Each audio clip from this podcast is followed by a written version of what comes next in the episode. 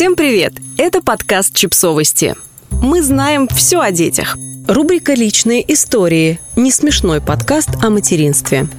Психотерапевт Адриана Лито, создатель проектов «Адриатика» и «Ресурсная психология», поделилась с нами своим несмешным текстом о материнстве – когда появилась дочь, мне было 23. Биологический отец моей дочери моложе меня на 3 года, и со стороны мне забавно было потом наблюдать, как он в 27 рассказывал историю о взрослой женщине и наивном и неопытном себе. Я же была напугана до ужаса, совсем не понимала, что делать, что правильно, а что нет, и многие вещи делала интуитивно. Например, отказалась выходить замуж за отца ребенка, абсолютно внезапно спросив его, дочери тогда было полгода, что будет после свадьбы. Я наивно полагала, что предложение означает, что он как-то, наконец, настроился серьезно.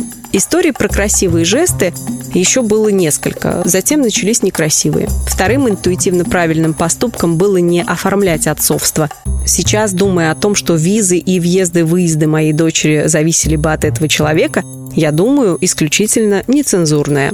Я часто слышу вопрос, зачем выражаете от таких женщинам, которые оказались в трудной ситуации развода или раздела детей. А если они психологи, к вопросу добавляется еще и какой ты тогда профессионал? Я тогда профессионалом, разумеется, не была, а была вчерашней студенткой. И он тогда таким не был, а был красивым, немножко капризным мальчиком, с низким голосом и красивыми жестами.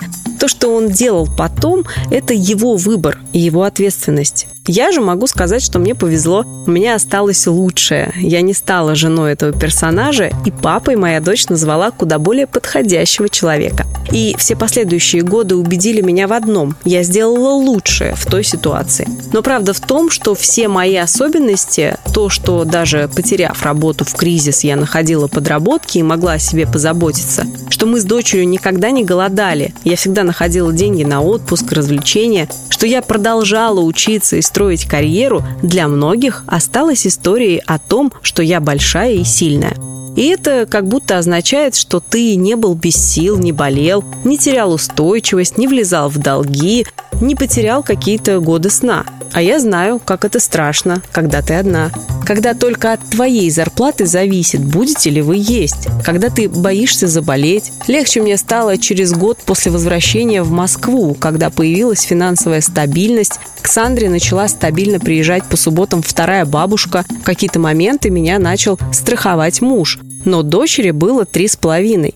У меня никогда не будет истории, они познакомились, полюбили друг друга, запланировали свадьбу и через пару лет решили завести детей. Все было черти как, и к половине я была не готова. До трех с половиной лет дочери был период ужасной нестабильности и постоянного страха. И это то, в чем живут очень многие одинокие мамы. И они справляются, правда. Я справлялась. Но если у вас есть возможность помочь молодой маме с ребенком, поиграть с ребенком в выходной, сходить в магазин, поговорить с ней вечером о чем-то, дать ей хорошую вакансию, сделайте это. Не играйте в дурацкую игру «она меня забыла», как сделал ряд моих друзей. Она, скорее всего, и имя свое вспоминает с трудом. Позвоните сами, заедьте в гости. Побудьте с ней, пока она в пюрешке и с безумными глазами. Не обесценивайте ее. Пройдет пара лет, и она будет нормальной.